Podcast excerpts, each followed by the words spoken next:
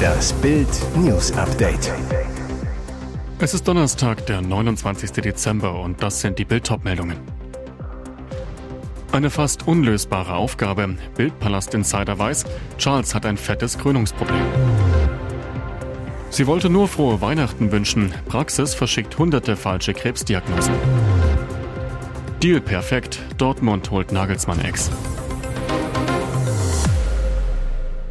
Es ist der größte Tag in Charles Leben. Auf diesen Moment musste er sehr lange warten. Am 6. Mai wird der älteste Sohn der verstorbenen Queen zum neuen Monarchen Großbritanniens gekrönt. Die pompöse Zeremonie ist fest in der Tradition der britischen Royals verankert. Millionen Zuschauer am TV und vor Ort werden König Charles III. ganz genau beobachten und seine Familie.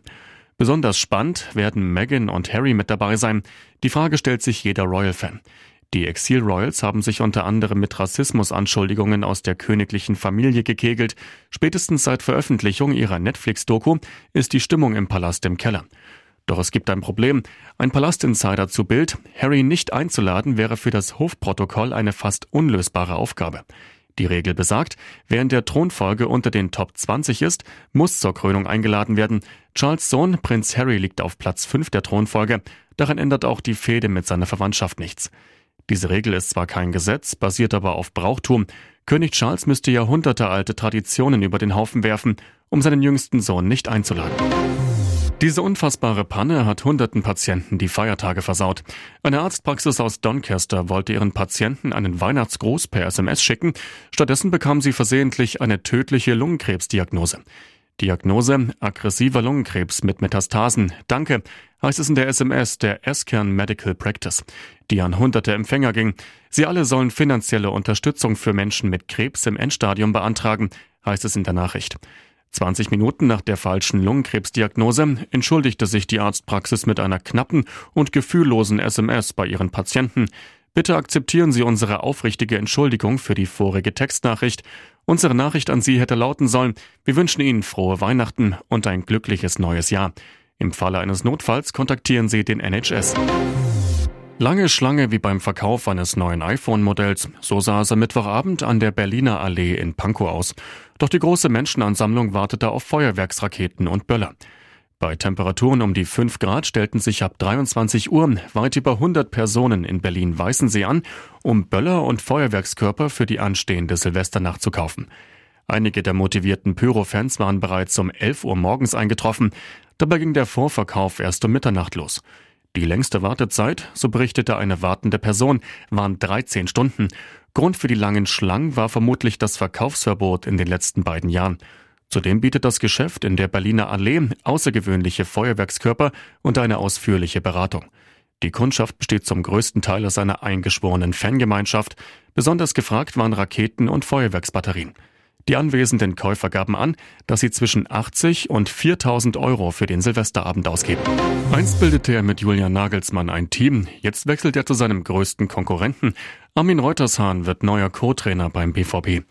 Damit ist die Suche nach einem Nachfolger für Peter Hermann abgeschlossen. Reutershahn erhält beim BVB einen Vertrag bis zum Ende der Saison. BVB-Sportdirektor Sebastian Kehl erklärt die Verpflichtung des Co-Trainers in der Vereinsmitteilung. Armin Reutershahn ist ein renommierter, sehr erfahrener Fußballfachmann, der in seiner langen Karriere mit Trainern wie Julian Nagelsmann, Nico Kovac und Adi Hütter gearbeitet und immer nach dem maximalen Erfolg gestrebt hat. Und weiter, wir sind der Überzeugung, dass Armin Reutershahn unser Trainerteam durch seine Fähigkeiten und Erfahrungswerte bereichern und helfen wird, unsere Saisonziele zu erreichen. Und jetzt weitere wichtige Meldungen des Tages vom Bild Newsdesk. Dem emeritierten Papst geht es weiterhin schlecht. Der Zustand von Benedikt hat sich nach einem Bericht der Nachrichtenagentur ANSA nicht verändert. Um seine Gesundheit steht es schlecht. Die Lage sei allerdings stabil. Das meldete die Agentur unter Verweis auf namentlich nicht genannte Personen, die in Kontakt stünden mit dem früheren Kloster in den Vatikanischen Gärten. Dort lebt Benedikt seit seinem Rücktritt 2013 relativ abgeschieden und wird permanent von Ärzten überwacht und betreut. Am Mittwoch hatte der Sprecher des Heiligen Stuhls, Matteo Bruni, mitgeteilt, dass sich Benedikts Gesundheitszustand innerhalb von Stunden verschlechtert hatte. Die Nachrichtenagentur AFP erfuhr aus Vatikankreisen, dass sich Benedikts Zustand vor etwa drei Tagen verschlechtert haben soll. Benedikts lebenswichtige Körperfunktionen ließen nach, einschließlich des Herzens, berichtete AFP unter Berufung auf Vatikankreise. Obwohl der Ex-Pontifex schwer krank ist, will er dem Vernehmen nach jedoch nicht in ein Krankenhaus gebracht werden. Schlagerstar Stefan Bross und seine Ehefrau Anna-Karina Wojcik hatten am 11. November in einem gemeinsamen Statement ihre Trennung bekannt gegeben und sich dabei ganz offensichtlich vom Trennungspost von Moderatorin Nasan Eckes inspirieren lassen. Denn das war nahezu wortgleich. Zum Ende des Jahres veröffentlicht das Ex-Paar Ross und Wojcik nun neue versöhnliche Worte. Ja, und ein paar davon kommen einem doch schon wieder bekannt vor. Eine Trennung kann auch mit Verständnis füreinander funktionieren, schreibt das Ex-Paar. Und Dankbarkeit verwandelt die Erinnerung in eine stille Freude. Aber Moment mal.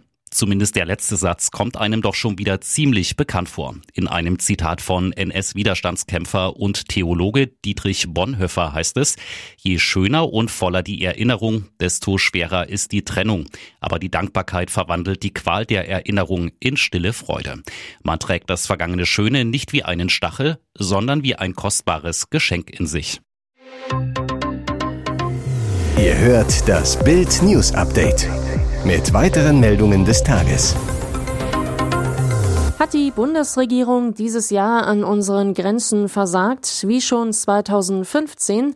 Parallel zu Millionen ukrainischer Flüchtlinge erreichten illegale Migration und Asylanträge Spitzenwerte. Über 85.300 unerlaubte Einreisen stellte die Bundespolizei bisher fest und 214.200 Anträge wurden gestellt. Die Kommunen sind am Limit. Doch hat Innenministerin Nancy Faeser wirklich gehandelt, um eine Migrationskrise zu verhindern?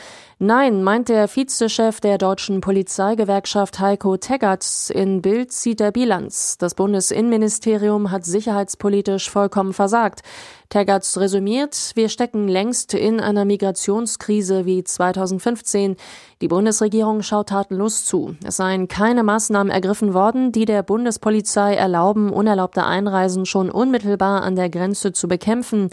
Ganz offensichtlich stehen parteipolitische Ideologien vor sicherheitspolitischen Entscheidungen, so Teggerts. Innenexperte Christoph de Vries von der CDU kritisiert gegenüber Bild, Innenministerin Faeser redet sich die Realität schön und befeuert in einer Zeit, wo es klare Stoppsignale braucht, die Asylzuwanderung mit ihrer Untätigkeit beim Grenzschutz und mit ihrer einladenden Migrationspolitik zusätzlich. Die Parallelen zu 2015 sind unübersehbar. Das Bundesinnenministerium teilte auf Bildanfrage zur Migrationsjahresbilanz mit, dass die Bundesregierung sorgfältig die Migrationslage und die erforderlichen Maßnahmen ergreife. Die grenzpolitischen Maßnahmen im Sinne von sogenannten Schleierfahndungen wurden und werden Lage angepasst, auch an den grenzkontrollfreien Schengen-Binnengrenzen zu Polen, zur Tschechischen Republik und zur Schweiz intensiviert.